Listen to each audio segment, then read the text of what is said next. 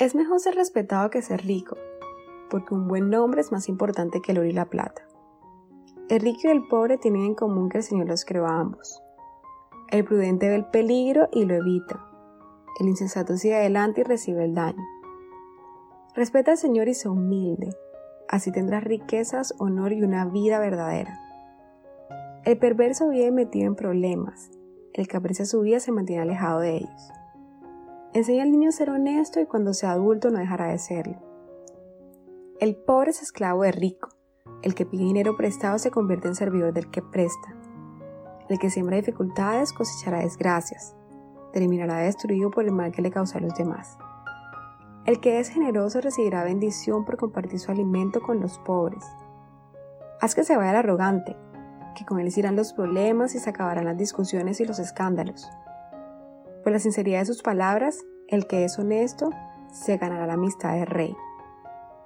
El Señor vigila y protege a la gente que lo conoce, pero destruye a quienes alejan de él.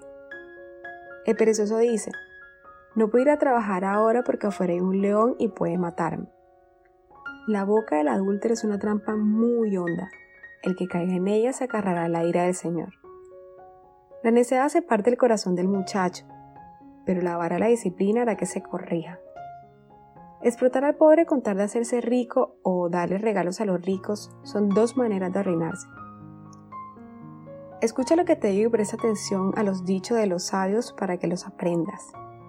Será un placer para ti memorizarlos y repetirlos continuamente te ayudará. Te los enseñaré ahora para que confíes en el Señor. He escrito 30 dichos que contienen consejos y sabiduría estos dichos te enseñarán verdades importantes para que así des buenas respuestas al que te envió. No robes al pobre porque es pobre, tampoco oprimas en el juzgado al necesitado, pues el Señor está a su lado, los defenderá y despojará al que los robe. No seas amigo del que se enoja con facilidad, ni te acerques al que se molesta fácilmente. No saca prenda sus malas mañas y ellos mismos sean tu propia trampa.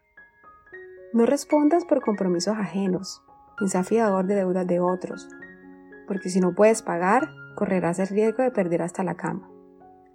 Nunca cambies los antiguos límites de una propiedad, los que fueron puestos por tus antepasados. El que es hábil en su trabajo estará al servicio de reyes, y no tendrá que servir a gente de poca importancia.